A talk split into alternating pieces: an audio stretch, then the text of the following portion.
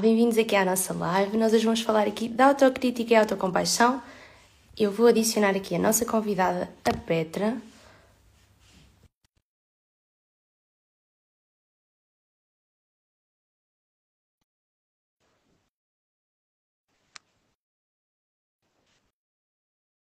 Já enviei aqui o convite.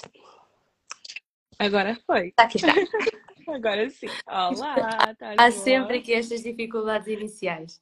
Não faz mal, o importante é que conseguimos. Então, Petra, como é que estás? Estou bem, e tu, como é que estás? Tudo ótimo. Boa. Pronto, Boa. então vamos aqui hoje falar de, de autocrítica, autocompaixão. Pronto, começámos aqui ah, com algumas dificuldades técnicas, mas faz parte. Não nos vamos Ah, criticar por causa sim. disso. Exatamente, pronto, também, já aqui estamos, portanto, conseguimos ultrapassar essa dificuldade. Pronto, então, se calhar aqui, pronto, também tem chegado aqui várias pessoas à- novas à nossa página, também para quem, quem não me conhece, ah, o meu nome é Sara, sou psicóloga clínica, Ahm, tenho trabalhado aqui ah, maioritariamente com, com adultos, tenho uma pós-graduação em terapia cognitivo-comportamentais e tenho trabalhado muito esta área da relação connosco próprios, ah, na regulação emocional e, portanto, a autocrítica surge aqui sempre como um tema muito recorrente. Ah, tenho aqui hoje comigo a Petra, é a primeira vez ela está aqui ah, na nossa página. Se calhar vou aqui pedir para te apresentares, pode ser? Sim, sim, Ok. claro. Olha, vou seguir a tua onda, uma apresentação breve. Sou psicóloga clínica também. Ah, trabalho aqui tanto na área clínica como na área do desenvolvimento pessoal. Também estou aqui muito na parte do, do coaching e mais na parte também de mentorias e tudo mais. É uma área que eu gosto bastante. Tenho aqui várias pós-graduações. Boa noite, boa noite. Tenho aqui três pós- três pós-graduações na área da, da psicologia.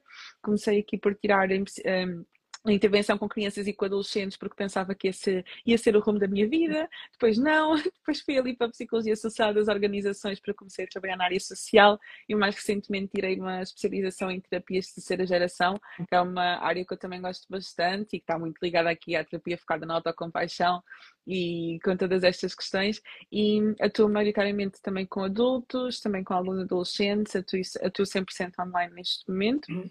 e pronto, gosto muito da área clínica e da área do desenvolvimento pessoal e tudo um bocadinho. Então, ah, estamos aqui ah, no, no ponto certo. Nós trabalhamos aqui muito com, a- com adultos, com esta área do mindfulness, com esta área da relação com, connosco. E pronto, e, e também para contextualizar aqui um pouco esta, esta live, ah, nós fizemos agora o lançamento do nosso baralho dos 365 dias de autocompaixão e temos falado especialmente aqui no último mês e meio muito destes temas. Temos falado muito de autocrítica, temos falado muito eh, da relação com, connosco próprios, que também está muito associado ah, aqui, a- aqui ao tema. E se calhar, hum, iniciando aqui ah, a grande questão, não é? O que é que é isto de ser autocrítico? Ah, porque também já percebemos que há uma linha muito tenue entre a autocrítica saudável e a autocrítica destrutiva, Hum, e se calhar faz sentido contextualizarmos aqui um bocadinho o que é que é realmente isto autocrítica Uhum. e o que é que é ser-se autocrítico. Sim, a, a autocrítica é, e é dizer, e o baralho está lindo, está mesmo lindo, está lindo, é verdade. A autocrítica nada mais nada menos do que nós temos um senso crítico relativamente a nós próprios, nós conseguimos questionar os nossos próprios comportamentos, questionar os nossos, a a nossa própria forma de ser, a nossa forma de pensar, eh, como é que nós estamos a agir e conseguimos analisarmos e perceber o que é que nós devemos melhorar enquanto seres humanos, enquanto pessoas, em todas as diversas áreas e mais algumas. Isto para começar por dizer que a autocrítica em si, a sua essência não é má, a sua essência é boa. Ou seja, nós temos uma capacidade crítica sobre nós, é o que nos faz melhorar de forma contínua e conseguirmos evoluir e desenvolver.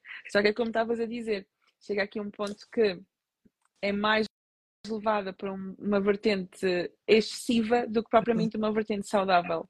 E é preciso muito conseguir aqui equilibrar essa parte da autocrítica que nos diz, olha, não está bom o suficiente, podias melhorar aqui, podias melhorar ali, e tu entendes aquilo, uau, sim, realmente eu podia melhorar, eu realmente tenho senso crítico relativamente a mim e posso melhorar, ou pois eu realmente não presto, eu realmente nunca consigo fazer nada como deve ser.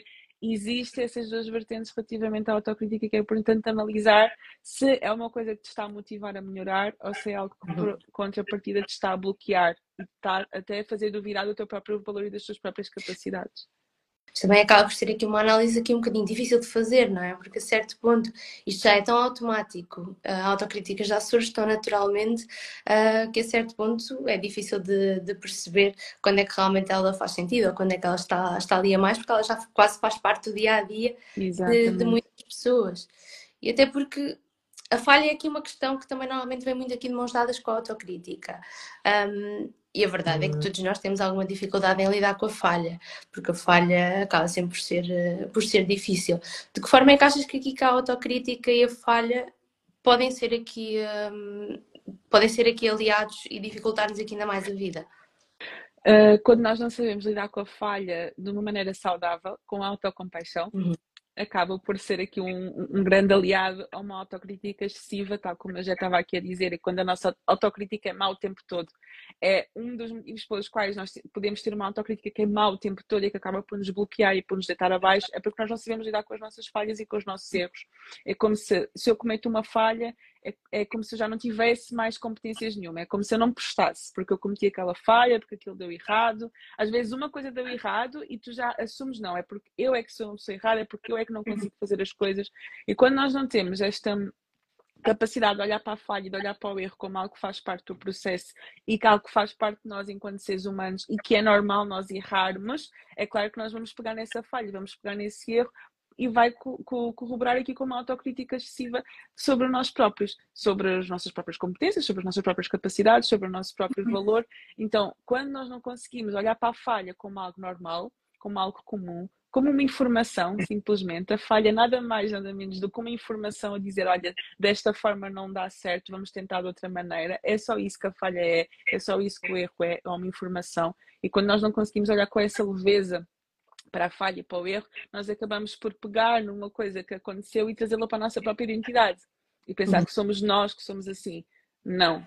É importante separar a falha é a falha, o erro é o erro. Claro que nós cometemos erros, claro que nós cometemos falhas, mas nem isso faz nós uma pessoa falhada. Quem nunca na vida falhou, não é? E até depois, quando chegamos aqui à parte da autocompaixão, até vamos poder explorar isso um bocadinho de como é que eu posso, com a autocompaixão, olhar para a falha para o erro de uma maneira mais leve.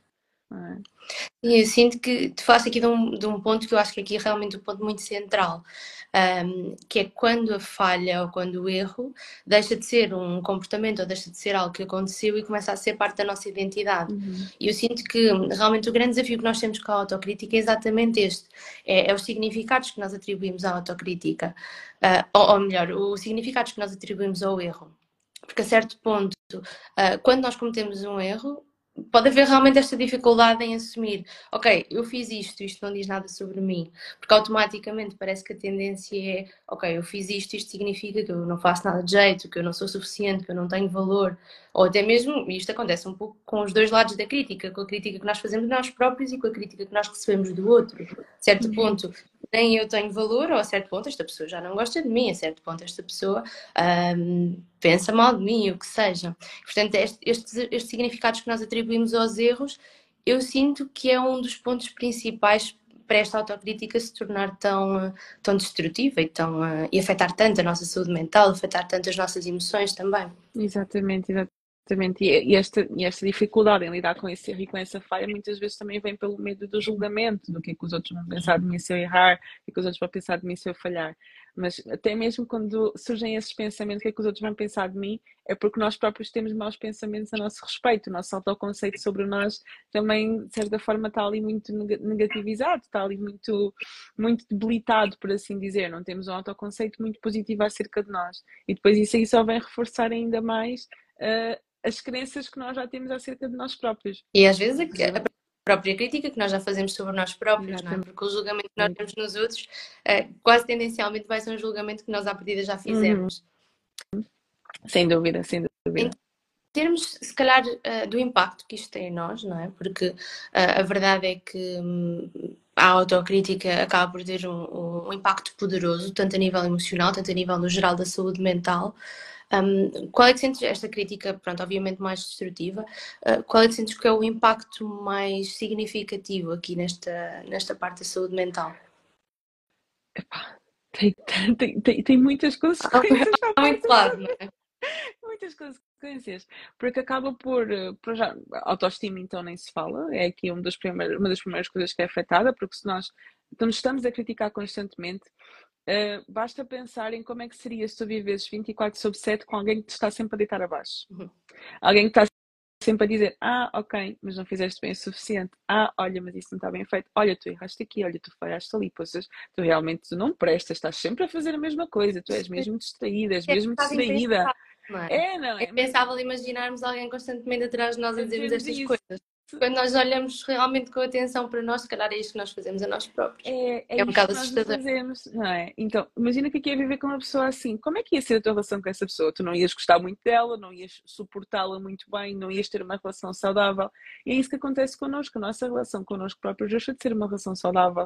A nossa autoestima acaba por ser afetada, até mesmo a nossa gestão emocional acaba por ser ali de uma forma muito desadaptada, porque lá está, eu acabo por sentir as coisas às vezes num nível muito muito ampliado exatamente porque eu amplio o erro, amplio a falha, amplio a crítica e às vezes algo podia ser mais relativizado com autocompaixão, acaba por ser muito ampliado e nós acabamos por não conseguir gerir as nossas emoções de uma forma tão positiva. Às vezes até as nossas relações com os outros também acabam por ser afetadas, não é? Porque era como estavas a dizer, acaba por ser um espelho. Eu penso que o outro pensa sobre mim aquilo que eu penso sobre mim própria.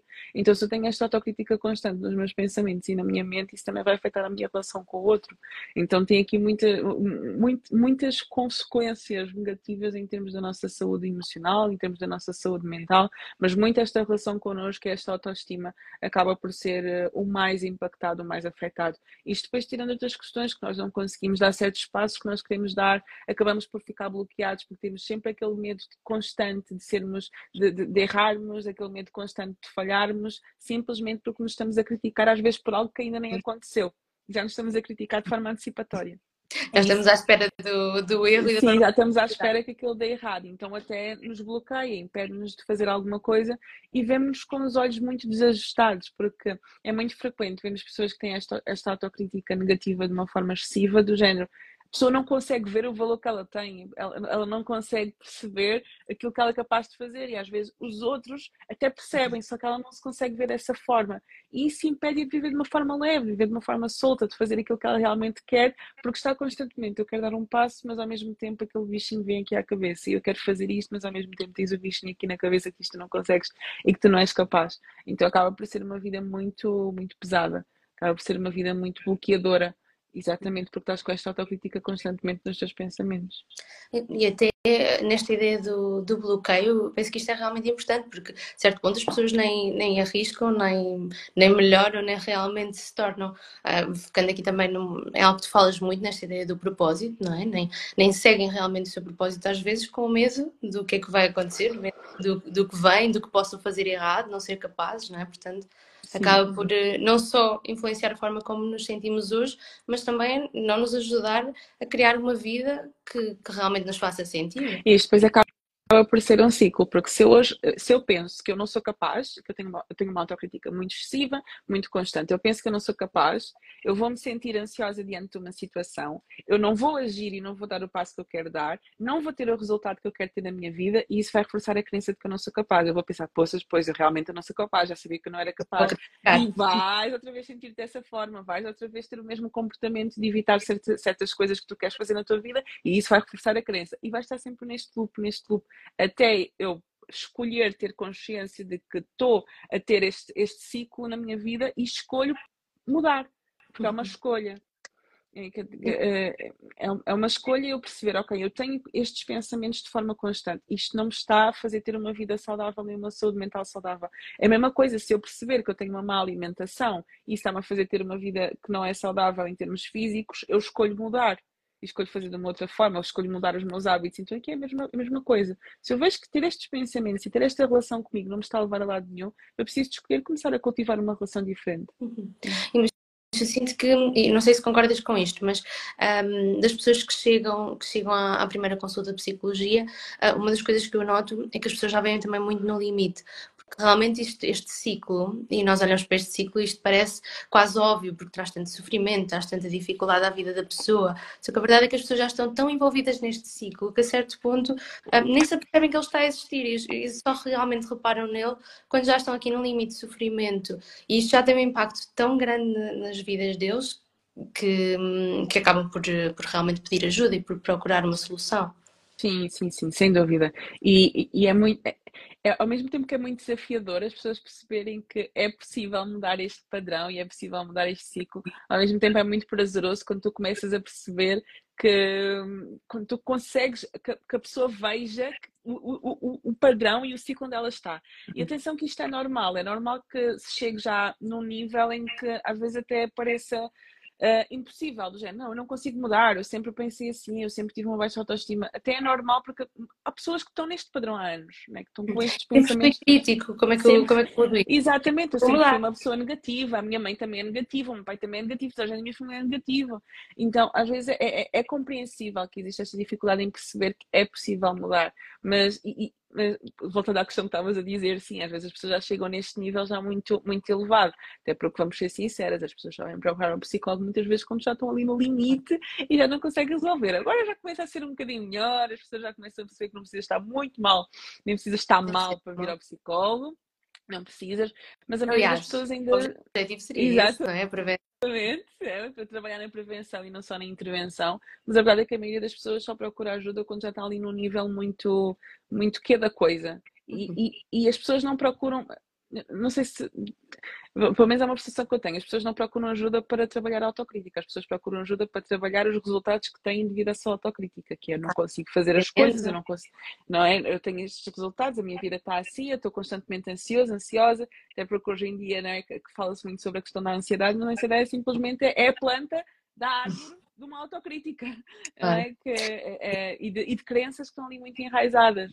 Então, Concordo completamente até porque uh, às vezes as pessoas até sentem, ou pelo menos quando vêm, quando vêm numa fase muito inicial do processo, até sentem que a autocrítica até tem um papel positivo na vida delas. A autocrítica ajuda-me a melhorar, a autocrítica motiva-me.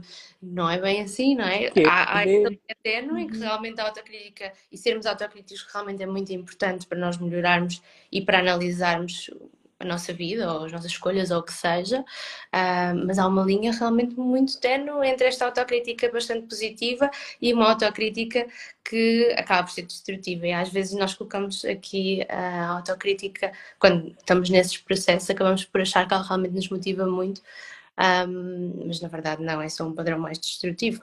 Sim, sim, sim. E é importante fazer essa, essa, essa diferenciação. Isso falaste uma coisa muito importante, que até uma, uma vez que me perguntaram, isto porque, lá está, nós psicólogos nós falamos muito mal da autocrítica, porque normalmente claro. quando as pessoas nos aparecem é porque têm uma autocrítica má. Se nós formos para outro contexto, se calhar vamos falar, olha, vocês precisam de ser críticos relativamente a vocês sim, e tudo mais. Mas uma vez. Sim, não é? Nem toda a gente. Sim, claro. claro. Mudar neste padrão. Mas o que tu falaste é muito importante, porque uma vez perguntaram-me exatamente isso. Eu não lembro se era por causa da autocrítica ou se era por causa da autocobrança, mas, ah, então, mas eu não me vou cobrar, eu preciso me cobrar porque, para, para atingir os meus resultados, que é bem, não é? É tudo na medida certa, tudo precisa de um equilíbrio. E às vezes já está aqui num padrão demasiado elevado que não ajuda em nada. É, é, é, é, muito olhar e perceber, ok, essa autocrítica que, que, tu tens tido relativamente a ti próprio, esta autocrítica que eu tenho tido relativamente a mim, uma coisa que me está a ajudar ou me está a bloquear? Como é que eu uhum. me sinto relativamente a esta, esta, esta autocrítica? E perceber, não é?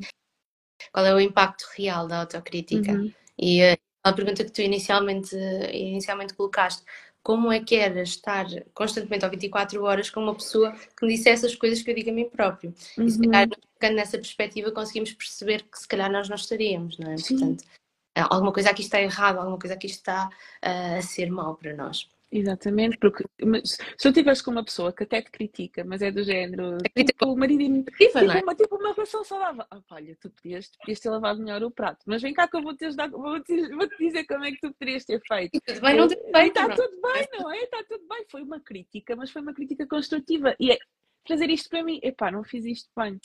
Mas pá, podia ter feito assim, sabe? Mas ok, bora, da próxima vez vou fazer melhor. Em vez de, ainda não fiz isto bem, eu já sabia que não ia fazer isto bem, nem vou tentar mais nenhuma vez, porque realmente não deu certo com esta coisa. Ou seja, uhum. até é bom mas depende da forma como tu vais falar contigo relativamente a essa crítica que tu estás a fazer. E se ela é realista ou não, é? também. E o que é que isto diz sobre mim? Este, ok, não foi bem o prato, ok, mas o que é que isto diz sobre Sim. mim? Que eu sou uh, uma pessoa que lava maus pratos, que eu sou uma pessoa incompetente, que eu sou uma pessoa sem competências. Então aí já estamos realmente a escalar esta autocrítica para não só aquilo que eu faço, mas aquilo que eu sou. Uhum. Um dos pontos é um dos pontos normalmente chave e importantes de, que nos faz perceber que esta autocrítica é negativa. Uhum, sim.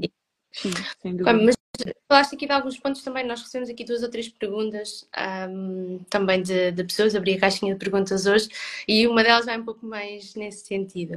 Uh, mas se calhar antes de irmos aqui mais a como lidar com esta autocrítica ou o que fazer para, para eventualmente a melhorar ou para até nos percebermos dela, um, se calhar podemos falar aqui um pouco um, da, da origem desta autocrítica, ou seja, como é que isto surge, como é que eu realmente me torno, obviamente isto não é assim tão linear, não é? E pronto, e nós sabemos disto. Há muitas formas de eu me tornar uma pessoa autocrítica, uh, mas quais são assim os, os principais uh, motivos para desenvolver uma autocrítica mais destrutiva, mais severa, mais bloqueadora? Sim, olha, uh, primeiro que me vem à, à mente é mesmo o tipo de educação que nós temos são é, os, nossos modelos em termos, em, em, termos de educação ao longo da nossa infância, ao longo da nossa adolescência, como é que, como é que como é que nos tratavam, como é que lidavam connosco. Se como é que nos tivemos, criticaram, não é? Como é que nos criticavam e de, ai, como é que nos criticavam e se nos reforçavam de uma forma positiva.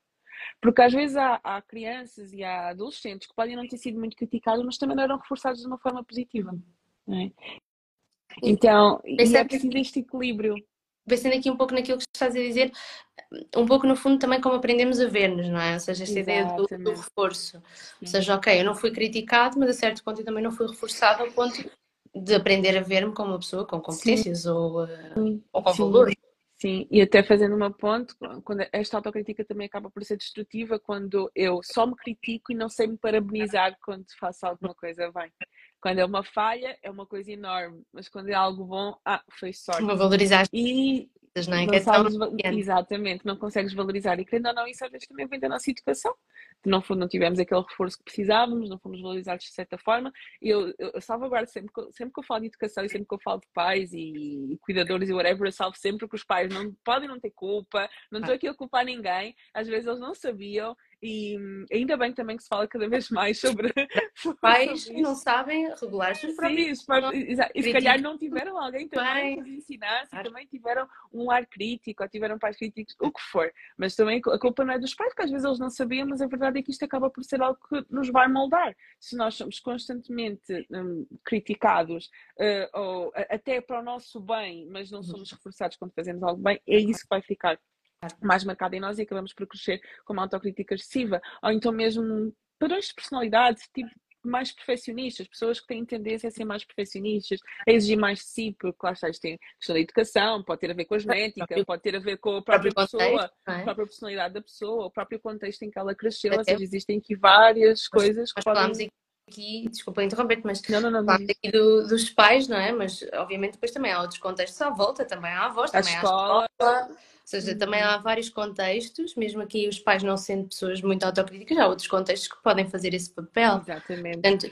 eu acho que aqui o importante a, a ressaltar é que Uh, realmente a nossa educação, a nossa infância, a, a forma como nós crescemos e, e, também nos fomos aprendendo a, a, ver e a relacionar connosco, acaba por ter aqui um papel muito importante. Uh, não também necessariamente os pais, não é? Portanto, eles acabam sim, sim, porque isso tu tocaste, sim, tocaste num, num, ponto importante. Por exemplo, quando eu estou a explorar esta questão das crenças, de onde é que isto vem, eu pergunto, ok, o que é que tu ouviste mais dos teus pais, o que tu ouviste mais dos teus professores? Às vezes há aquele professor de matemática que tu tiveste no quarto ano que te disse uma coisa que te ficou marcada para sempre sempre, é? que disseram outro tipo de autoridades, ou seja, tudo aquilo que tu foste ouvindo, todas as informações que tu foste recolhendo, às vezes até mesmo na escola, de colegas também, não é? Com todos os modelos, tudo, é? tudo, tudo, tu vais ali apanhando e tu vais, e, e querendo ou não, aquilo vai moldando a imagem que tu tens de ti. Tu vais pensando, ok, se esta pessoa está a dizer isto, então é porque eu sou assim. Se esta pessoa está a dizer isto, porque eu sou assim. Tu vai, e aquilo vai moldando a imagem que tu tens de ti próprio. É? Então, então, mesmo experiências que tu foste passando ao longo da tua vida. Ainda no outro dia estava a falar com, uma cliente também está a trabalhar esta questão da autocrítica e da autoestima e tudo mais, e ela não é porque. Eu, eu, eu houve ali uma coisa que me chamou a atenção e perguntei: tu sempre tiveste boas notas, não é? E ela sim. Então, ela neste momento não consegue tolerar o facto de que ela não teve tão bons resultados como tinha antes porque aquilo fez com que ela elevasse demasiado o padrão dela, o standard dela, e acabou também por desenvolver aqui muito este quê de perfeccionismo. Eu tenho que ser perfeita, porque eu tenho que corresponder àquilo que eu era antes, eu tenho que corresponder às expectativas também de alguém, às minhas expectativas, às expectativas de alguém, não é? Então, isso também acaba por ser aqui um fator que pode uh, aumentar aqui a autocrítica uh, destrutiva.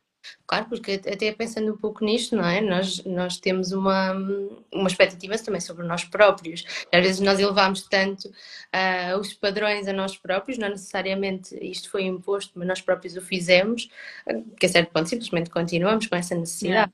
Temos aqui também uma, uma questão, uh, no caso dos perfeccionistas. Um, peraí, isto saiu.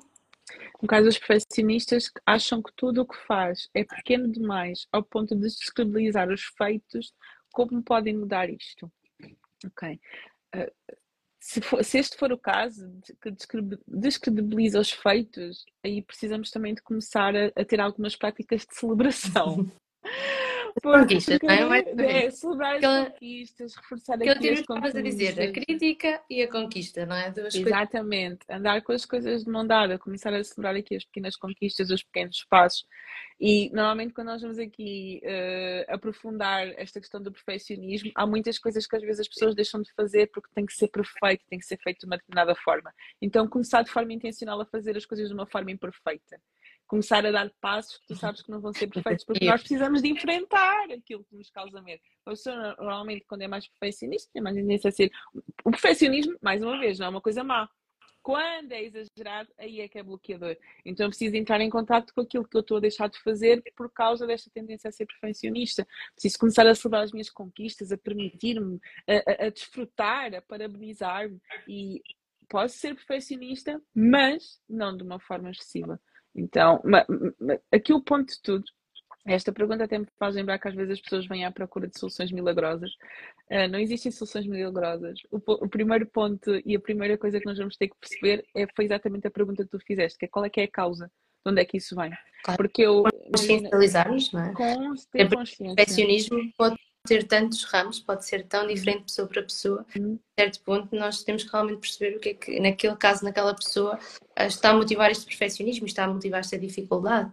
Sim, sim. Primeiro ponto vai ser sempre a consciência e nós percebemos isto vem de onde? Porque quando nós ganhamos consciência, ok, isto se calhar vem de, do contexto escolar ou vem do contexto familiar ou vem simplesmente porque eu tenho uma personalidade que tem tendência a ser mais perfeccionista, sou uma pessoa mais exigente e tendo a ter esta exigência, quando eu ganho consciência sobre como é que esse processo acontece dentro de mim, eu ganho também o poder de lidar melhor com este processo que acontece. De que quando eu vejo que eu já me estou a deixar ser bloqueada, porque minha, o meu perfeccionismo, a minha autocrítica já está a entrar em ação, eu se tenho consciência deste processo que está a acontecer, eu já consigo parar e pensar, não, pera, isto é autocrítica. É, eu tenho que entrar em ação, respira e vamos lá ver isto com olhos de ver. Não é assim tão grave como estás a pensar, como a tua cabeça já está aqui a maquinar, ou tu já sabes que isto é a tua tendência a ser demasiado perfeccionista. Não precisa de estar perfeito, só precisa de estar feito. É importante dizermos que é um processo que é trabalhado, é lento, exige uhum. realmente trabalhar esta, esta parte mais autocompassiva, mas realmente é um treino quase diário de, para conseguirmos não só ter a consciência e perceber-nos a tempo que isto está a acontecer. Exatamente. E vão haver vezes que vamos conseguir e vamos haver, vão haver outras que simplesmente nós já nos criticamos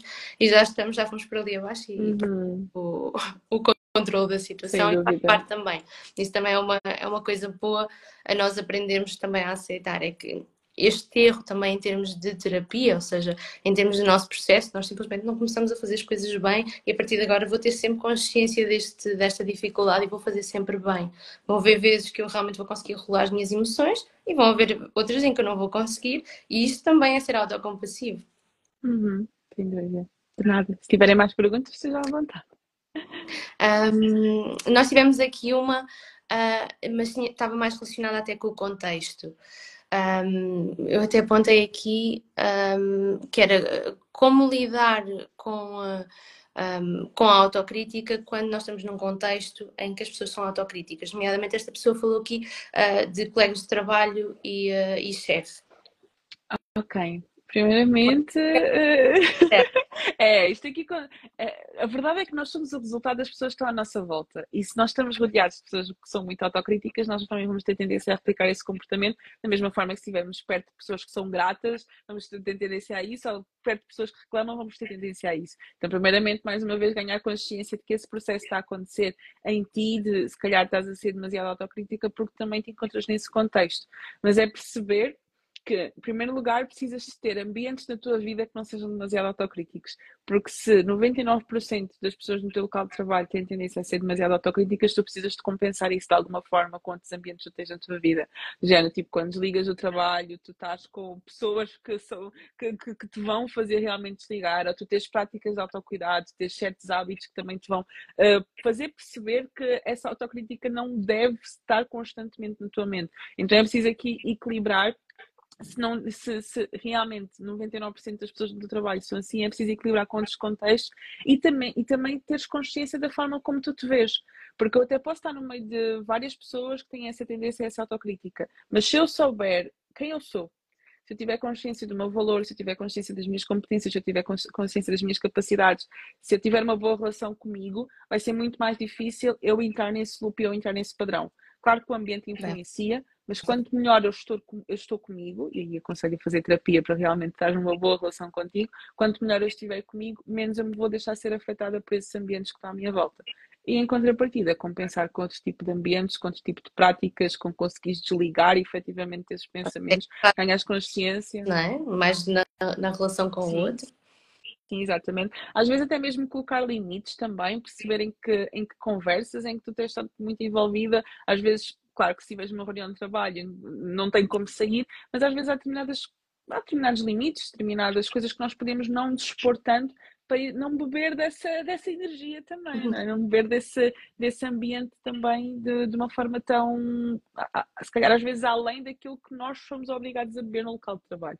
Então é também colocar esses limites, compensar com outro tipo de ambientes, com outro tipo de práticas de autocuidado, ganhar consciência também quando é que isso está, está a acontecer, quando é que já estou aqui a entrar num loop, num loop de autocrítica e, e cuidar da minha relação comigo vai ser sempre o principal também. Uhum. Até porque há pouco estavas a falar aqui uh, do contexto onde crescemos não é? e do impacto disto na forma como nós uh, nos tratamos e, e, nos criticamos. Só que a verdade é que o nosso contexto atual também vai ser muito importante aqui. Um, e obviamente que há contextos que nós não podemos, não temos grande controlo, um, mas nós já temos uma tendência mais crítica e estamos realmente num contexto crítico, a tendência vai ser isto de alimentar mais esta tendência. Portanto, ou reforçar realmente a nossa, a nossa relação connosco para nos conseguirmos distanciar mais, mas obviamente que vai ser muito mais desafiante. Então, eventualmente, também aprender a pôr limites ou pensar em, em arranjar outros contextos. Sim, melhor. sim, arranjar outros contextos, exatamente. É possível, obviamente.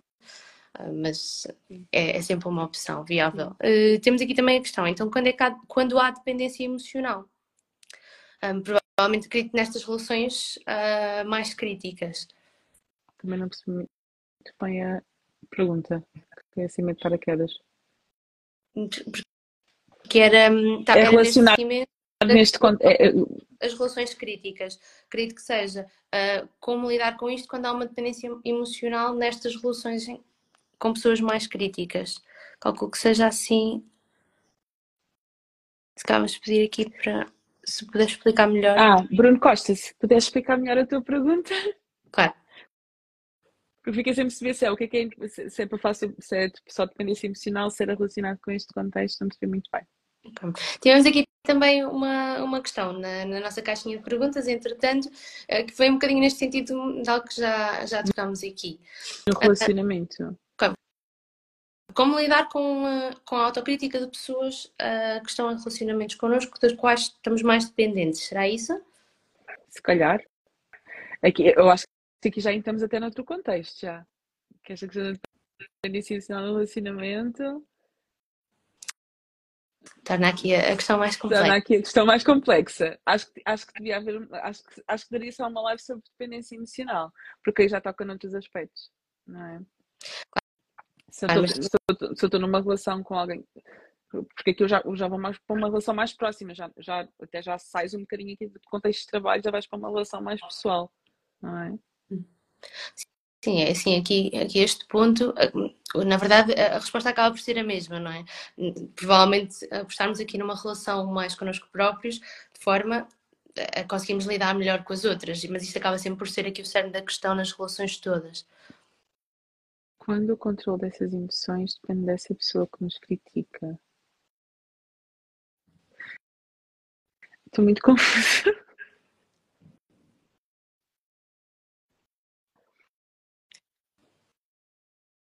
Mas esta questão? Aqui eu calculo que seja numa relação mais próxima e alguém que tenha mais impacto nas nossas emoções. Ou seja, automaticamente por ser uma pessoa mais próxima, o facto da pessoa nos criticar, se calhar também aqui um pouco na relação pais e filhos, não é? Ou seja, pode ser pais pessoas mais significativas, pode ser uma relação também mais amorosa, amorosa exatamente, relações mais, exatamente. mais próximas, nós vamos ser sempre mais, uh, mais permeáveis a ser impactados pela, pelas atitudes do outro, isto é um bocadinho no geral. Sim. Mas, mas aqui quando, entra, quando, aqui quando entra no campo da dependência emocional, entramos num campo um bocadinho, mais, um, bocadinho, um bocadinho muito mais profundo, porque a dependência emocional já implica aqui outra questão, outras necessidades, questões, não é? Também, outras não? necessidades que não estão a ser atendidas, de eu estar à procura num outro, coisas que eu não encontro em mim, de, de em vez de ser eu primeiro, é o outro primeiro.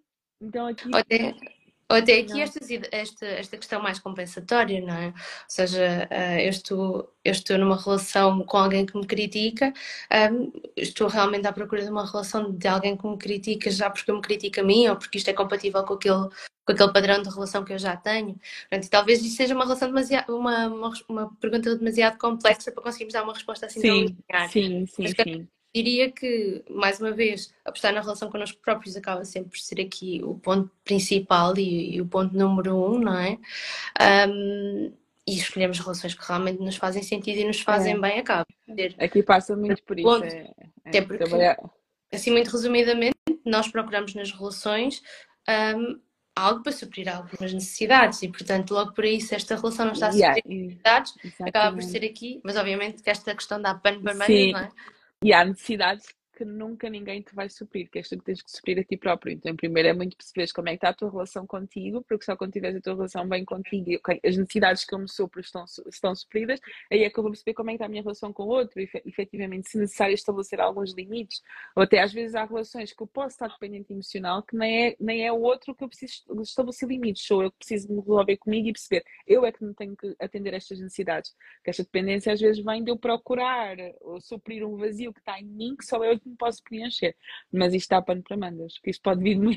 Isto é, a experiência emocional é um tema bem, bem, bem, bem mais explorado. Sim, ah, sim. Terapia. Exatamente. Sempre a solução para realmente percebermos o que é que está aqui a acontecer. Um, a questão que, que entretanto surgiu na, na questão da na caixinha de perguntas vem aqui um bocadinho no sentido daquilo que nós já falámos aqui, que era uma pessoa a dizer, mas eu sempre fui muito autocrítica. A crítica é uma constante na minha vida. Portanto, realmente eu posso mudar isto, realmente eu posso curar isto. E a pessoa vem, vem um pouco aqui trazer-nos aqui uma coisa que até já, já tocámos aqui. Sim. E portanto, Petra, o que é que nós Claro, sim. Claro que pode curar isso, curar. Curar, curar é, é, é, é trabalhar, é, não gosto muito da palavra cura, mas é, é trabalhar a questão, é, opá, se não fosse possível mudar, não existiam psicólogos, é por isso que nós estamos aqui, é exatamente para trabalhar nesse sentido. E é possível, simplesmente é preciso confiar no processo, como costumo muitas vezes falar, e perceber que o processo é efetivamente um processo. Não tem como, se eu tenho 30, ou tenho 40, ou tenho 25, ou independentemente da idade que eu tenho, às vezes estou há anos uh, num, num, determinado padrão e pode demorar. É preciso ter paciência. Eu posso falar aqui até, falando um bocadinho também do meu lado pessoal, eu também era uma pessoa que tinha muita tendência a autocriticar-me. E eu tive que passar por um processo também de, de até me conseguir desvincular aquilo que acontece de quem eu sou, de perceber quem eu sou e perceber o meu valor também. E não é uma coisa que acontece de forma automática, é preciso nós termos muita consciência de quando é que esse processo está a acontecer e efetivamente escolher mudar. Porque terapia dá trabalho, mudar dá trabalho, é quebrar este padrão dá trabalho e é desconfortável porque tu tens que entrar em contato com coisas que tu nunca entraste. Então, uma coisa que é exigente, epá, por exemplo, uma das formas de eu começar a trabalhar a minha autocrítica é dar um exemplo que eu comecei a fazer, que é escrever. e começar a escrever a, como é que foi o meu dia, como é que eu falei comigo, como é que foram os meus pensamentos. Isso é uma coisa que dá trabalho, porque eu preciso de parar um determinado momento, pensar, ok, quais foram os pensamentos que foram predominantes sobre mim uh, ao longo deste dia. Até perceber se os teus gatilhos, não é? o que é que durante o dia me ativou estas emoções desconfortáveis? Exatamente. Lá o que é que aconteceu aqui comigo mudou assim tanto. Uhum. Perceber como é que, ok, aconteceu um determinado erro, aconteceu uma determinada situação. Será que eu percebi que foi só uma situação ou acabei por me culpar a mim, acabei por me ver de uma forma desadaptada? Ok, Petra, vamos trabalhar isto, amanhã é um dia diferente, vamos trabalhar para isto uma perspectiva diferente, como é que tu estás a olhar para ti, como é que tu te vês. Isto é algo que dá trabalho, é preciso nós termos muita consciência e nós estarmos dispostos a passar pelo processo de efetivamente mudarmos. E é preciso ter paciência, porque não é de um momento para o outro, é um trabalho interna, é um trabalho de muita lapidação, mas uhum. que efetivamente dá resultados e tu vais chegar a um momento em que tu vais perceber, uau, já estou a falar comigo de uma forma diferente, uau, já estou a olhar para mim de uma forma diferente, eu já não, eu já não, já não me prendo tanto uh, num novo desafio, porque já não tenho tanto medo de falhar, já não tenho tanto medo de errar, porque já não me critico tanto quando, quando erro ou quando falho. Ah, um ponto que eu acho que é muito interessante, porque a partir do momento que nós tomamos autoconsciência sobre isto, um, ah, não há grande volta a dar a partir daqui, não é? Ou seja, nós apercebemos este padrão e torna-se tudo muito mais automático também. E como estava a dizer, nós trabalhamos estes processos de autocrítica durante anos e anos, nós estamos constantemente, durante anos e anos, a criticar-nos, portanto, automaticamente nós vamos fazê-lo. E, portanto, isto não é sobre o parar abruptamente ou, ou, aquela ferramenta milagrosa que vai acabar com a autocrítica, mas pouco a pouco deixar-nos criticar, pouco a pouco começarmos a compreender, pouco a pouco tomarmos também decisões diferentes. E isto tem que ser muito, muito lapidado. E acho que a palavra lapidado é realmente uma Sim. palavra que descreve aqui um pouco o processo e, uhum. e o quanto isto tem que ser um crescimento gradual e um trabalho gradual. Sim, sim, porque tu vais. É como se tu fosses construir uma relação nova contigo. Então, efetivamente, isso vai demorar o seu tempo. É como se estivesse a estabelecer uma nova relação de confiança contigo, uma nova relação de amor contigo. Estás a conhecer, às vezes estás ali a conhecer pela primeira vez, porque tem muitas pessoas que às vezes só se veem com os olhos da autocrítica, só se veem com os olhos daquelas crenças uh, desadaptadas e aquelas crenças negativas que têm sobre si próprios. Então, eles passarem-se a ver com outros olhos e passarem a perceber-se com outro valor, com outras capacidades, a passarem-se a ver de uma outra maneira é algo que demora, é um processo gradual. E terem capacidade de, de, finalmente conseguirem olhar para as conquistas, mesmo as mais pequeninas, como estava aqui alguém a dizer há pouco, Sim. e conseguir reconhecê-las, não é? Ou seja, isto é um, é um, é um processo e é gradual. Sim, sim, porque primeiramente tu vais passar pela, pela parte em que tu vais ter que te obrigar a parar para celebrar alguma coisa do género. Não, eu preciso de celebrar, eu, porque eu já sei é que se eu deixar isto não é automático. Se eu deixar isto a Deus dará, não vai acontecer. Então eu preciso de parar para celebrar as minhas conquistas. Até tu chegares a um ponto que vai ser uma coisa natural em ti. Mas até passar do, do forçar-se a fazer até chegares lá, demora. E é preciso ter paciência. Mas se é possível, claro que é possível. Claro, e, e, temos que pensar, se calhar, aqui um, um ponto também, pensando aqui na cura, no, no, na melhoria, vá. Um, nós pensamos também nas nossas motivações, eu acho que pode ser um ponto importante. Ou seja, é um processo que realmente é difícil, que exige trabalho, que exige muito esforço, especialmente aqui numa fase inicial, mas quais são as minhas motivações para o fazer? Ou seja, o que é que eu ganharia se eu realmente fizesse esse esforço de me obrigar a celebrar as minhas conquistas ou de me obrigar a escrever sobre o meu dia, por exemplo? Uhum. Porque é um, realmente um compromisso que é difícil de, de, fazer e se nós realmente conseguimos perceber quais são as motivações para o fazer ou os possíveis benefícios a longo prazo que possamos ter daqui, uh, acaba por nos ajudar também a comprometermos com isto e com a nossa uhum. relação connosco também. Sem dúvida falaste num ponto muito importante, porque nada vale eu querer começar a mudar porque alguém me disse que eu sou demasiado autocrítica. Olha, não, disseram-me que eu sou demasiado autocrítica e que já não, que já não me aguentam. Então agora tenho que mudar porque aquelas pessoas disseram isto. Não, eu também posso mudar por ti. Pode ser totalmente pontual, melhorar Sim. As relações, não é? Sim. Pode haver uma motivação extrínseca, mas também tem que haver uma motivação intrínseca, porque depois para amanhã, se essa pessoa já não está na tua vida, então, ah, então se ela já não está na minha vida, eu já não preciso de mudar. Não, também tem que haver uma motivação intrínseca. Isso disseste é muito importante, é perceber quais são as perdas que eu estou a ter por ter esta, esta relação comigo e, e, às vezes nós temos dificuldade em pensar, ok, os pensamentos que eu tenho acerca de mim próprio, às vezes fica um pouco confuso pensar neste sentido. Então pensa na relação que tu tens contigo. Como é que é a relação que tu tens contigo? Como é que tu falas contigo? Como é que tu conversas contigo? Como é que tu, é que tu te, te amas? Como é que tu te vês? Como é que tu te abraças? Como é que tu te acolhes? Ou não que acolhes, não é? Uh, como é que é a tua relação contigo? O que é que tu estás a ganhar? O que é que tu estás a perder ao ter a relação que tu tens hoje? E como é que tu poderias ter uma relação melhor contigo? O que é que tu irias ganhar e irias perder se tu tivesse uma melhor relação contigo? Acho que uma coisa muito curiosa, eh, às vezes as pessoas em, em consultas chegam e têm realmente esta postura muito crítica, e às vezes eu devolvo, e acho que isto é, é super curioso, devolvo, é tão crítica nesta situação. Às vezes as pessoas ficam a pensar, ok, realmente eu sou e nunca me tinha percebido. É mesmo curioso, porque isto é tão automático, nós criticarmos aquilo que corre mal aquilo que nós não fizemos tão bem, uh, que a certo ponto as pessoas simplesmente nem se apercebem, não é? Não se apercebem. E, e, e é muito engraçado isso que tu disseste, né? que às vezes pegar numa coisa que a pessoa disse e dizer, olha, tu, uh, tu estás-me a dizer, estás-me a dizer que disseste isto, isto e aquilo. Ah, é verdade. Às vezes o exercício que eu também gosto de fazer é colocar tipo a pessoa de frente para ela e ela dizer aquilo que ela disse, dizer na cara dela. É, é, uhum. aí é que a pessoa dá-se conta, uau, como é que eu tenho estado a falar?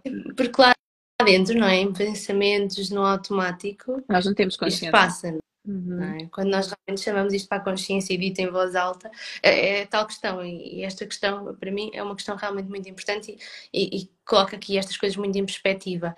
Ter uma pessoa ao nosso lado a dizer em voz alta este tipo de coisas que nós dizemos a nós próprios impensável, super agressivo, às vezes super punitivo, não é? Um, mas nós, no entanto, dizemos, e dizemos de ânimo leve, e dizemos constantemente e com alguma frequência, uhum. e nem sequer às vezes nos apercebemos. Sim. E claro, isto é tão automático que vai, que vai passar.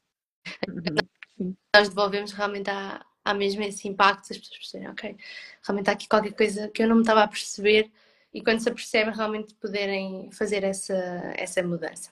Exatamente, exatamente. A tocar num tema importante, não é? Que também foi um tema que nós nos comprometemos aqui a falar um bocadinho, que é a autocompaixão. Exatamente, exatamente. Que é a autocompaixão. Um ponto muito importante. É, que é o antídoto da autocrítica, por assim dizer. Então permite ter uma relação muito mais saudável com a, com a autocrítica. E a autocompaixão, também, eu gosto também de sempre reforçar quando falo sobre autocompaixão, não é nós passamos a mão na nossa cabeça. Às vezes há pessoas que ainda têm, quando ouvem a palavra autocompaixão, pensam, ai não, passava na minha cabeça, eu posso fazer tudo. não é isso, tudo, não é desculparmos tudo. Temos assim pessoas muito, muito molinhas, não tem nada a ver com isso. É eu conseguir. Esta é uma crítica, nós nos mantemos críticos, não é? Exatamente. Muitas pessoas utilizam esta ideia de, não, mas se eu for então eu vou fazer tudo mal, nem sequer me vou importar, nem vou melhorar, então isto é péssimo para mim. Sim, sim. E a autocompaixão, pelo contrário, ela se calhar até vai-te ajudar a ser uma pessoa autocrítica, mas tu criticaste com amor. Porque a autocompaixão é nada mais nada menos do que nós conseguimos falar connosco de uma forma compassiva, da mesma forma que nós falamos com alguém que nós amamos. Basta às vezes pensar na pessoa que nós mais amamos neste mundo, seja um filho, seja um companheiro, uma companheira, seja um pai, seja uma mãe, seja quem for, seja um cão, seja um gato. Tu, se fores criticar essa pessoa, tu provavelmente não vais criticar da forma como tens de criticar a ti. Vais criticar com amor, vais procurar ter cuidado com as palavras que tu utilizas, porque não queres magoar aquela pessoa, vais perceber em que contexto é que tu vais uh, uh, criticar aquela pessoa porque não queres que ela se sinta mal. Tu vais ter muito cuidado por aquela pessoa que tu amas. Então, a autocompaixão é nós fazermos este processo connosco. É nós falarmos connosco com amor, é nós falarmos connosco com compaixão, efetivamente, não com, não com pena, mas com compreensão, com, com carinho, com atenção às palavras que nós utilizamos connosco.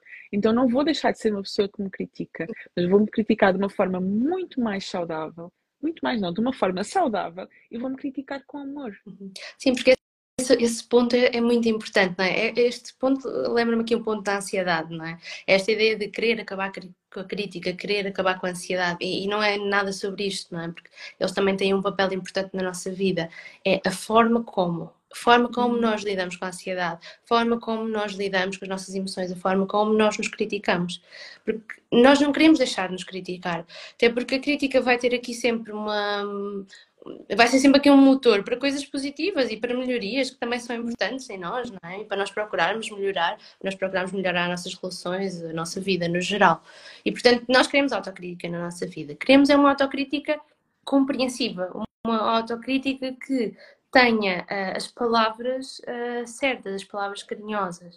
Uh, porque nós, pronto, vamos continuar a errar, vamos continuar a fazer as neiras, isto faz parte do processo e nós conseguimos aceitar a falha um pouco isto não necessariamente não a criticarmos, mas criticarmos de uma forma construtiva. Sim, de uma forma construtiva e de uma forma que realmente vai, vai nos motivar para a mudança. e não vai nos bloquear para fazermos, ou para continuarmos, ou para perseverarmos, mas algo que nos vai motivar, que até nos vai dar vontade. Eu não sei se já aconteceu, tipo, imagina que aquela pessoa não sei se já te aconteceu, de alguém vem te chamar a atenção relativamente a alguma coisa, mas chamar-te a atenção de uma maneira tão estúpida e tão rude que tu ficas, epá, agora não mudo mesmo, agora, agora é que eu não vou fazer. Mas se alguém vem, olha, tu fizeste isto assim, assado, podias ter feito assim, ou seja, vem com carinho, vem com amor, já até ficas mais motivado para mudar. É uma coisa de nós para nós. Nós viemos com amor, com carinho, até a motivação para, para a mudança até é diferente, porque sim, nós podíamos fazer a pior asneira do mundo e perceber que, epá, podíamos, não devíamos ter tomado aquela decisão, não devíamos ter ido para aquele caminho, devíamos ter feito uma coisa completamente diferente. Vai acontecer, enquanto houver vida, vão existir erros e vão existir falhas, mas é ao final do dia perceber, epá, eu errei, podia ter feito assim, podia ter feito assim, ok, amanhã é outro dia uhum. e está tudo bem. Porque era assim que nós falaríamos com alguém que nós amamos também. Olha, erraste, falhaste, é verdade, podias ter feito de uma forma diferente, mas é pá, amanhã é outro dia, como é que nós podemos recuperar isto em conjunto? E é uhum. assim que nós devemos falar connosco também. É tão difícil às vezes, não é? É tão simples e tão é.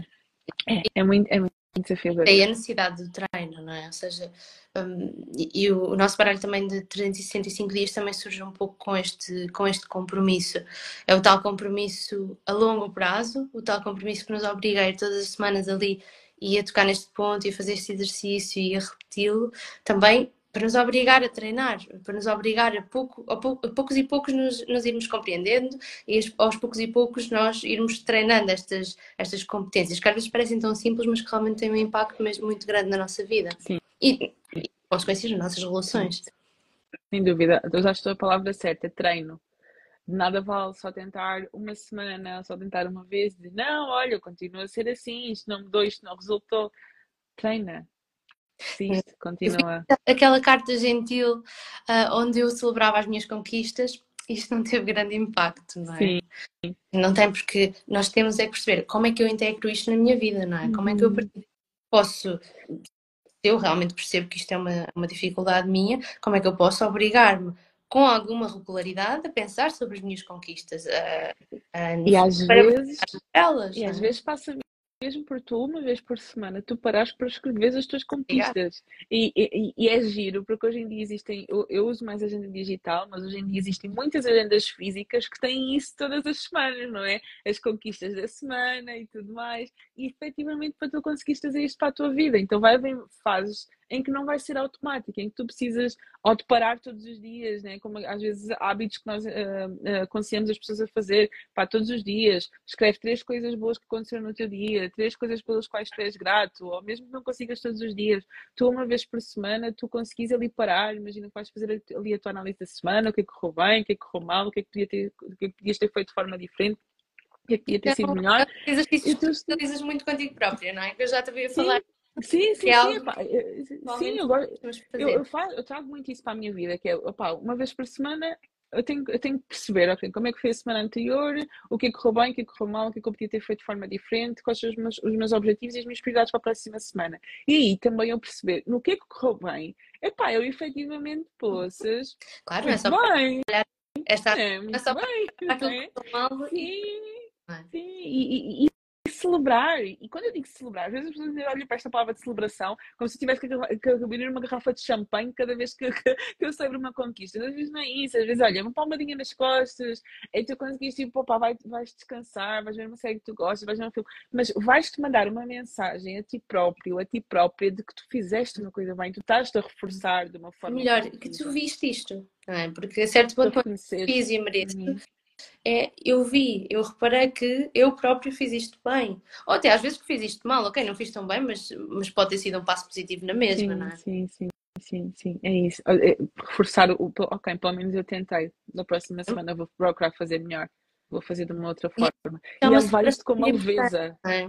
É. Porque estas pequenas conquistas, e nós às vezes pensamos, ok, tirar um curso é uma grande conquista, ou certas coisas são grandes conquistas, e é muito mais fácil parabenizarmos por elas. Mas às vezes coisas tão simples como, ok, isto era extremamente difícil para mim, eu fui na mesma, e até pode não ter corrido muito bem, mas eu tentei fazê-lo.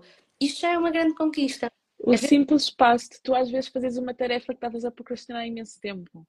Estás ali é. Tipo, adiar, adiar, adiar, e hoje decidiste e começaste e fizeste. Epá, que sofrem mal de dizer, e para conseguir, finalmente consegui fazer isto. E parabenizar-te por causa disso, não é? Seja coisas pequeninas, é celebrar mesmo cada pequeno passo. Às vezes parece muito clichê, mas não é clichê. É mesmo uma coisa que nós precisamos de incutir na nossa vida. E tem um impacto gigante. Uhum.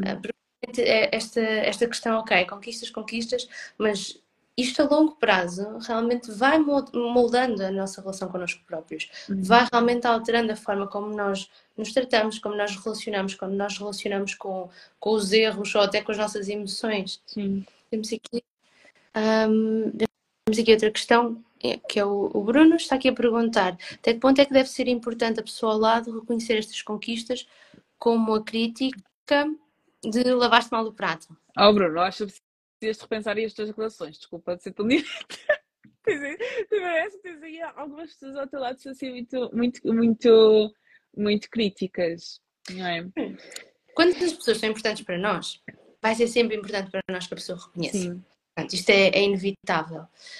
Isto torna-se um problema quando nós dependemos disto, é? quando nós dependemos deste reconhecimento. Porque entramos aqui num campo importante que é aquilo que nós não controlamos e aquilo que nós não controlamos muitas vezes é, o comportamento do outro. É, nós temos é que perceber, ok, se eu não controlo o outro, se isto mesmo que isto seja importante para mim, eu não, eh, eu não, eu não tenho isto nesta relação, o que é que eu posso fazer então para reconhecer em mim ou para lidar com isto? E aqui é muito importante perceber, ok, que tipo de relação é que é também, isto lá está para, para, para, para Bruno e qualquer pessoa que estiver aqui até nós analisarmos, é pá, até que ponto é que eu preciso que esta pessoa também me valide? Precisamos. Nós precisamos de pessoas à nossa volta que nos validem, sempre. Okay? Nós não somos independentes uns dos outros, nós somos pessoas autónomas, somos responsáveis pela nossa própria vida e há necessidades que só nós nos podemos exprimir a nós. Mas o ser humano ele não é independente do outro. Okay? A autorresponsabilidade não é, ah, eu não preciso de ninguém. Nada disso. Todos nós precisamos uns dos outros. Então nós vamos ter que ter ambientes à nossa volta que também nos ajudem aqui a, a, a reforçar a pessoa que nós somos. Uma dessas, um dos fatores que influencia aqui a nossa autoestima são os ambientes que nós temos à nossa volta. De nada vale às vezes eu estar a fazer um trabalho interno do caraças e, e, e, e trabalhar de uma forma brutal em mim e depois estou constantemente em ambientes que me deitam abaixo, que não me valorizam, que me criticam. Então eu preciso de avaliar se esse ambiente está constantemente a criticar-me e é uma coisa que esse ambiente não vai mudar, eu preciso de efetivamente repensar até que ponto é que eu me quero expor a esse ambiente.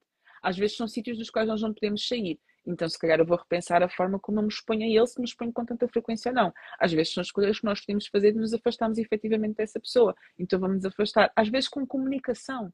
Às vezes, dizer ao outro: Olha, Uh, tu podes me chamar a atenção, podes me criticar, está tudo bem, podes dizer que eu lavei mal o prato, mas podes dizer isso com mais amor, com mais carinho. Podes dizer isso de uma outra forma. Acho que é melhor, acho que crítica com aqui na nossa relação. O amor é muito importante, não é? Crítica Porque muitas vezes também quando nós fazemos esta crítica a nós próprios com muita, com muita agressividade, podemos também estar a fazer com o outro, não é? E às vezes, e às vezes o próprio... outro nem está a dar conta da forma como é que ele está a falar connosco. Uhum. Então aqui o primeiro passo vai ser sempre a comunicação e de chegar à pessoa e dizer, olha, eu, eu percebo que, que, que, constantemente quando tu dizes isto e aquilo, eu sinto-me desta forma. Será que havia alguma outra forma? Mesa, não é? Sim. Será que havia uma outra forma de nós podermos comunicar? Claro, mas lembrando sempre que isto é muito importante, a comunicação é extremamente importante, mas vai haver sempre um lado que nós não controlamos nesta, sim, nesta relação. Sim, sim, sim, sim. Mais que nós? Das relações, obviamente, por mais que nós comuniquemos as nossas necessidades, que façamos pedidos, que tentamos, tentemos mudar estas dinâmicas, o outro pode simplesmente não estar disponível para isso. Pronto, e aí realmente repensar as relações e colocar a escolha do nosso lado. Do nosso lado, sim. Há sempre, há sempre um lado inicial em que nós podemos tentar falar sobre isto, mudar isto, uh, mas nem sempre vai ser possível. É, é mesmo isso. Acho que conseguimos responder à questão. Espero eu. Acho que sim. Pronto, e é isto. Petra, eu acho que nós ficamos aqui em temas, uh, temas e subtemas. Aqui bastante. Nos ajudou? Tem alguma pergunta? Ajudou? Fez sentido? Sim, das perguntas que nós, que nós tivemos aqui na caixinha de perguntas, nós respondemos aqui. Se mais alguém tem aqui alguma coisa a questionar ou a comentar, qualquer coisa, nós deixamos aqui. E qualquer coisa tem o baralho uh, da, da Sara aí para vos ajudar a trazer isto para, para o vosso, para o vosso dia a dia. Boa. Muito obrigada. Tá. Então, não sei se Pedro, para terminar, alguma coisa assim que quero deixar como. Pronto, obviamente, voltando aqui a frisar, não há, não há nada. Sim. Não há milagrosas, uhum. não é? Nenhum desses uhum. exercícios, nenhuma dessas coisas que nós falamos hoje vai mudar de noite para o dia a nossa relação connosco próprios, não é? Não é, não é assim que funciona. Uhum. Uh, mas assim, alguma, alguma recomendação, alguma ideia que tu queres deixar, algum ponto principal daquele Sim, sim. Acho que a ideia principal que eu quero passar é que efetivamente é um processo, mas que comecem hoje. Epá, comecem hoje a pensar como é que tem sido a minha relação comigo, como é que eu tenho estado a falar comigo. É? Se, se, se, se, fosse a, a pessoa que eu mais amo, será que eu falaria da mesma forma como eu tenho falado comigo? Começar a fazer este exercício. Se calhar tu vais mais por uma onda de escrita ou simplesmente por uma auto-reflexão ao final do dia, mas procuras começar a trazer este hábito para a tua vida, de começares a pensar, começares a estar mais atento aos pensamentos que tens a teu respeito, como é que tu lidas com o erro, com a falha, seres assim um detetive de ti próprio, começares a estar mais atento a este, este, este, este padrão de pensamento que tu tens e começar a, a trazer esta relação com mais amor. Uh, quando tu percebes que estás assim num loop de autocrítica, ok, deixa-me dizer isto com mais amor, deixa-me dizer isto com mais carinho, deixa-me dizer isto de uma outra forma. Mas trazer isto à consciência e começar pouco a pouco, assim, pouco a pouco a mudar, sem muita pressão, sem, sem autocobrança excessiva, mas é, com amor. E dois tem que Sim. tudo. Não é agora, tipo, saís daqui, não. Agora, agora eu tenho que deixar de ser uma pessoa autocrítica e vais-te. Não, não é nesse ah, sentido. Ah, também... Que é um. Sim, perceber que é um caminho, mas que a partir de agora fazer este compromisso. Não? Vou melhorar a relação que eu tenho comigo, vou procurar estar mais atenta à forma como eu falo comigo e vou procurar falar comigo com mais amor, com mais autocompaixão. Uhum. Concordo plenamente. Uhum. Seria só o definir o momento do dia para, ou da semana para. Acho que isto pode ser muito útil, porque nós andamos numa correria tal, a certo ponto já passou o ano, já estamos no final do, uhum. do primeiro mês, uhum. isto passa e nós a certo ponto também nos esquecemos um pouco de, de trabalhar em nós. E nestas, assim, pronto, quando nós fazemos terapia, acabamos sempre por ter aquele momento dedicado a isto, aquele momento que está marcado na nossa agenda, por exemplo. Uh, mas quando não o fazemos especialmente, as semanas podem passar, os meses podem passar e nós vamos também uh, deixando essas coisas para segundo plano. E às vezes, Sim. definir um dia específico, ok, todos os domingos então eu vou pensar um pouco sobre isto e vou analisar a minha semana, ou todas as sextas-feiras, por exemplo, Sim. e ter aqui este compromisso de realmente ter este momento, eu acho que também pode Sim. ser aqui muito, muito útil.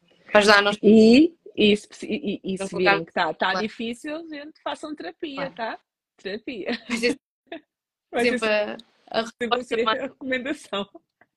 Claro. Pedro, olha, muito obrigada. Obrigada aí, Sara. E obrigada a todas as pessoas que estiveram aqui connosco. E obrigada também pelas perguntas e pela, pela participação.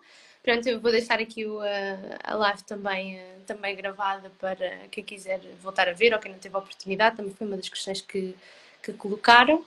E pronto. Obrigada. E, boa, boa noite. Obrigada. Tchau, tchau. Até a próxima.